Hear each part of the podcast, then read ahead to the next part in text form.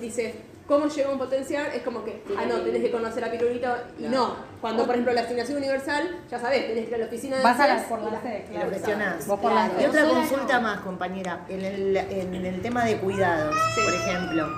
eh, eh, son dos preguntas. El tema de cuidados es cuánto es el- la hora de cuidados en realidad, si está... eh, eh, Sí. hasta qué, qué- qué posibilidades de ganar tiene la persona o, o tener un mínimo de cuánto. Sí. Y realmente, si se están planteando esto de eh, una eh, revisión fiscal con el monotributo social para poder tener derecho a acceder a seguros de caución para alquileres eh, y capacidad crediticia en los bancos, porque si no estamos pagando papeles de indigente que la verdad que no da gana de pagarlo. Esa es la realidad. Nosotros estamos pagando impuestos para seguir siendo indigentes. Eh, ese tipo de, revisiones fiscales me parece que tendrían que, que- darse o algún tipo de debate porque realmente esto es de, de estar eh, precarizando a los trabajadores constantemente y encima eh, cuando salgamos un día todos a la calle nos vamos a dar cuenta que nadie es trabajador de dependencia, que todos somos monotributistas y que nadie tiene capacidad de nada, ni derecho a nada. Esa es la realidad. Perdón, no, pero me parece que Sí, es hora de empezar a hablar de esto eh, y más con esta reforma laboral eh, obligada que, que- que tenemos hoy en día los, los trabajadores autogestionados y todos los trabajadores, ¿no? Bueno, el tema de, de las calificaciones crediticias no es una cuestión impositiva, Claro, no. Sino que escala mucho más alto el tema en los bancos. Es un sistema financiero que está regulado por normas internacionales y por normas nacionales a través del Banco. Central. El Banco Central también va más arriba que Yo entiendo eso, pero si Pero el no pasa por una social me permite facturar algo que, que de repente está por debajo Sí, de lo sí, que puedo sí, ganar, porque no hablemos de que la facturación es lo que veces gana un siquiera trabajador. monotributista régimen En el caso de cuidados quizás sí No, hay mucho más margen de facturación directa para lo que es el servicio, pero en el caso de los productores lo que facturamos no es lo que ganamos. Nuestra mano de obra está eh, puesta en un 30% de lo que facturamos. Sí, sí, sí, sí. Entonces, si nosotros pagamos un monotributo sobre un 30% que nos deja por debajo de la línea de indigencia men- mensualmente, después ¿qué hacemos cuando vamos a cualquier banco? Nadie nos No, va a dar ni un crédito personal mínimo y menos si vamos a pedir un seguro de caución para poder tener derecho a alquilar. Eh, no, no lo tenemos. E- e- ese tipo de, de- de cosas es como que nadie las visualizó. Bueno, pero ¿Qué ahí, onda? ahí, ahí, digamos, perdón, eh, pero ahí, ahí se, se- se te abre toda una rama de problemática. Pues el sistema financiero es el sector inmobiliario. Hay un montón de cosas que no responden a las necesidades de los sectores populares. Porque, por ejemplo, acá el señor que viene en la construcción. Yo soy Sí. parte de una, de una cooperativa de autoconstrucción de vivienda. Nosotros Sí. lo que hicimos hicimos las casas. Bien. ¿sí? A ver, nosotros para nosotros la vivienda no es un bien de cambio, ni es un negocio, ni- ¿no? No. Pero el sistema inmobiliario es, es- la vivienda es un negocio, vos tenés eh, una vivienda digna si podés pagar ese alquiler que está por las nubes, estamos hablando de lo que, ¿no? de lo que, Bien, lo que implica un alquiler, ¿no? Pagar hoy un Sí, alquiler. el Entonces, alquiler o una cuota el- inmobiliaria es un imposible. lo Tenés que el mercado inmobiliario Entonces tenés que ganar un que montón. ni siquiera hoy Pero la para vivienda única está la ley 341. Ahí Sí, tenemos. La ley de No. cuatro, voy, voy hilando cabos también de cosas que dijo Lu, he puesto que, que venga a compartir, ¿no? que tiene mucho, digamos, que ver con la economía feminista, esto que planteaba, planteaba Lu, ¿no? El cooperativismo, hoy es nuestro día, y, y compartir acá con todas y todos ustedes, porque eh, desde el cooperativismo todas las problemáticas que acá se estuvieron mencionando, intentamos siempre dar respuesta. Las cooperativas nacemos por, por dos razones, porque eh, queremos, queremos satisfacer necesidades de manera colectiva y todo tipo de necesidades, y también porque para nosotros es un proyecto político. Es como decía Lore, nosotros concebimos el cooperativismo como una, digamos, como un proyecto de vida y como un proyecto de producción y de gestión de las actividades económicas. Y además, las cooperativas no solamente nos encargamos de resolver eh, lo que nos pasa en un colectivo, sino también tenemos esa mirada que trasciende el colectivo, eh, digamos, del cual somos parte y ¿no? Eh, las actividades las volcamos también hacia las comunidades y, las, y al territorio donde estamos emplazadas las cooperativas. Y esto que dice Lu de plantear el tema de los cuidados, ¿no? A nosotros nos parece que ahí tenemos un punto trascendental, porque en la economía social lo que no las cooperativas no nos conformamos para ganar, para acumular ganancias. No, no, es nuestro, no es lo que nos mueve, sino la reproducción ampliada de la vida de las personas y una, y una sociedad eh, mucho más justa. Y en eso, en eso de poner el centro a la persona, los cuidados son centrales. Las cooperativas desde que nos constituimos, nos encargamos de los cuidados, ¿sí? Porque digo siempre, hoy, por suerte hoy el, tema cuidados es un tema que está muy presente en las agendas. Las cooperativas de que, digo siempre, de que nacemos porque, por ejemplo, una cooperativa de, de, viviendas. En nuestra cooperativa de autoconstrucción de vivienda lo primero que tuvimos que salir a hacer y armar es un espacio de cuidados para niños y niñas donde mientras papás y mamás construíamos la casa, se puedan quedar, ¿no? y, después el tema del cuidado del papá y mamá que trabajan por ahí en la construcción de vivienda, que tiene que ver con la seguridad y higiene en el trabajo, en la obra. Porque, tiene que ver, porque yo lo que siempre digo a mi alumno, lo más importante en una obra no son la calidad de los materiales, si bien es importante, ni el tipo de construcción ni la vivienda misma, sino el operario que trabaja, porque es el único irreemplazable. Las herramientas se queman, se rompen, la tirás y compras una nueva.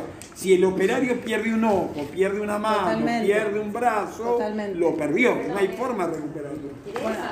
Entonces la empresa le pagó el brazo y ya está, porque tiene una RT, tiene un Bueno, ahí está una de las cuestiones.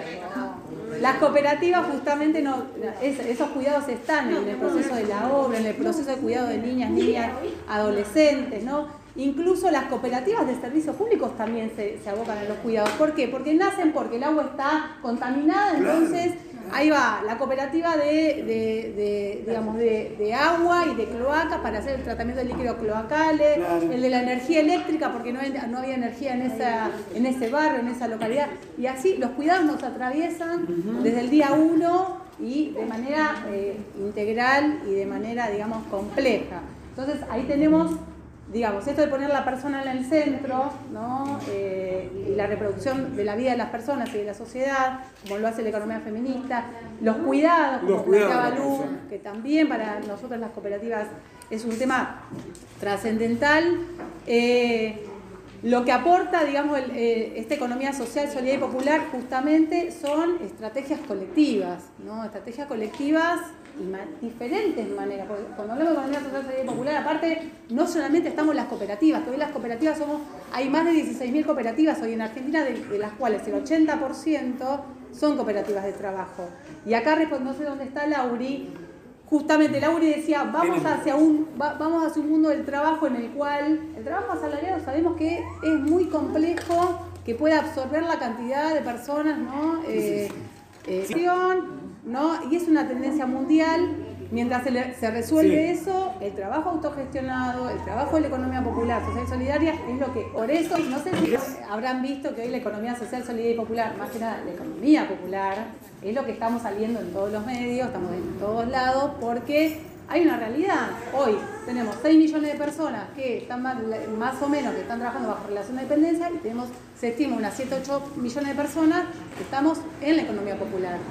Entonces, no podemos, no puede ser un sector que siga, digamos, que siga por detrás ¿no? de lo que son eh, la ampliación de derechos de los trabajadores y las trabajadoras. Y el cooperativismo para nosotros también es, es una, una cooperativa es ampliación de derechos. En el caso de las mujeres y diversidades, ¿no? Luz hizo un, un mapa de lo que hoy implica el acceso de las mujeres y diversidades al mundo del trabajo somos las más desempleadas, somos las que menos eh, estamos interviniendo en el mundo del trabajo, la que menos, o sea, la población económicamente activa, bueno, la que menos participamos somos nosotros. Por tanto, decía Lu. La mayor desempleo, nosotras. La de subempleo, nosotras. La que menores salarios o menores ingresos, nosotras. Realizadas las mujeres, ni que hablar de la diversidad porque ni siquiera están en la estadística. A ver, ¿no? Eh, entonces, ese es el mundo del trabajo que nos recae a nosotras. El cooperativismo está, muestra cotidianamente eh, eh, que es una herramienta de ampliación de derechos porque hay las mujeres, las- incluso estamos trabajando mucho con diversidades sexuales, ¿no? Porque no hay manera a veces de que las compañías puedan encontrar, ahora está el cupo laboral, a lo cual apostamos mucho a eso, pero que las cooperativas también se acoplen al cupo laboral trans, ¿sí? Que, bueno, el día de mañana que necesiten alguna eh, compañera o compañero que se asocie a una cooperativa, haya, digamos, eh, eh, una, eh, una compa o un compañero trans que pueda ser parte de esa cooperativa. Entonces, las cooperativas intentamos dar respuesta a, a esto que decía Lau de, de, una, digamos, de una transformación ya profunda, porque no son transformaciones que están ahora, vienen de la década del 70 el tema. Ahora, con la pandemia, la tecnificación y un montón de cuestiones más, se, fue, va por- se profundizó muchísimo más. Entonces, ahí tenemos una herramienta ¿no? para compañeras y compañeros que están totalmente eh, desamparados. No es fácil, estamos en un mundo, ¿no? Primero, eh, vamos, en un mundo, porque eso también hay que decirlo, con Lore siempre lo echamos, Lore es presidenta de una cooperativa de trabajo. El tema es el tema de los cuidados, ¿no? Miren, escuchándola a Lu y también a Vale, con, con, con Vale creo que lo hemos charlado un montón de veces ahí, la problemática más que tiene la cooperativa, es que tenemos un, montón de compañeros que son jefes de hogar, ellos, y ellos so- son, se hacen cargo de sus propios hijos, entonces, no, no, porque las mujeres han abandonado el hogar y al revés, y es como re loco, porque uno siempre lo escucha como al revés, ¿no? Entonces, nosotros por lo menos en nuestra cooperativa estamos muy contentos porque hemos logrado poder consensuar con los compañeros esto, el tema del cuidado. Entonces, el compañero si viene un poco más tarde, sabemos que porque tuvo que dejar los pibes en la escuela o porque, eh, por ejemplo, hay uno que tiene un acuerdo que la mamá viene a quedarse con ellos cuando ella se va, cuando él se vuelve, se viene al laburo. Entonces, para que ellos no estén solos, se queda la mamá. Pero la mamá, como tiene una problemática de, de al- de alcoholismo y demás cuestiones, no viene siempre. Entonces el, el compañero no, a veces no viene, el compañero a veces Es un viene más tarde. Entonces, la verdad que nosotros hemos consensuado con él un montón de acuerdos dentro de la cooperativa con los otros compañeros, porque también eso te puede generar conflicto con Claro. los otros compañeros, Claro. porque ¿por qué él viene tarde? ¿Por qué? Cual. ¿no? Entonces, es nada, nos sentamos, hemos en, en nuestro espacio asambleario, obviamente, y lo hemos podido llevar adelante, y la verdad que el compañero está, nada, está contento y se siente como más aliviado y puede trabajar, está más tranquilo, porque también tiene que ver, pues cómo él... No, sí, y cómo está, cómo está en su lugar, en su espacio de trabajo, más allá de la producción. Porque, digo, el cooperativismo tiene que ver con esto también, Eso ¿no? mismo, tal cual. Entonces, bueno, nosotros estamos contentos porque digo, no muchas, no muchas cooperativas lo pueden lograr o, o no muchos compañeros lo pueden lograr. Y la verdad que ha sido un trabajo así, un caminito. Sí, sumo valores que se pudo llevar adelante porque hay una compañía que ver con lo que está diciendo ella, con los valores son la fraternidad, la solidaridad, el, el, eh, digamos, eh, la superación de uno, es la superación de todos. Sí, eh, pero a ver, compañero, una cosa, son los, no es- una cosa son los valores y principios que están escritos y otra cosa que no- lo que nos pasa a las compañeras y a las diversidades adentro de las cooperativas, porque la- las cooperativas están constituidas por personas, las personas, digo, no, digo, las personas, eh, las personas eh, estamos eh, nacidas y criadas en un mundo capitalista que es patriarcal. Y a veces esta vigilancia que tiene Lore, que tenemos muchas compañeras dentro de las organizaciones, la mirada de género, hace que pasen estas cosas, porque como dice la compañía, la mayoría de los que conducen las cooperativas son varones. Entonces, eh, más en el, en el área de la construcción ni que hablar. ¿no? Entonces, por eso siempre la mirada nuestra es importante. Y militamos tanto que las compañeras cooperatistas lleguemos a los consejos de administración, que todavía estamos bastante dispares, ¿no? No, no, se, diferencia mucho de lo que pasa en el sector privado, en el nacional, en el sector privado, político. Pero bueno, ahí tenemos, ¿no? Ahí vamos allanando unos caminos y, unos debates.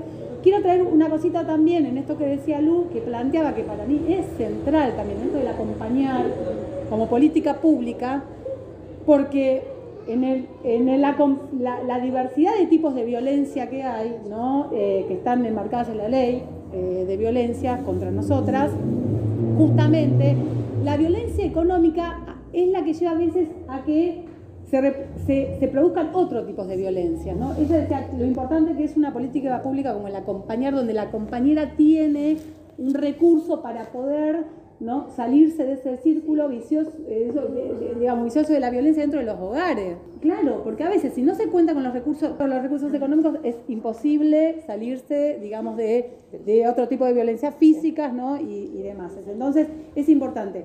En ese caso, las cooperativas justamente, y es lo que venimos trabajando con varias grupas, eh, en esto de ser una herramienta ¿no? de ampliación de derechos y eh, una herramienta que la, la cooperativa, ¿no? Como con doble sentido, ¿no? Esta, esta cuestión de ser organizaciones sociales y organizaciones económicas justamente nos interesa o laburamos para que las compañías puedan a través de una cooperativa formarse, ¿no? Tener, porque nos pasa eso también, hay compañeras que a veces no, ten- no, no tienen terminalidad edu- educativa, no, no tienen eh. Bueno, la cooperativa que sea una herramienta para que puedan terminar eh, sus estudios, su, educación, para que puedan tener un oficio y para que puedan tener un recurso.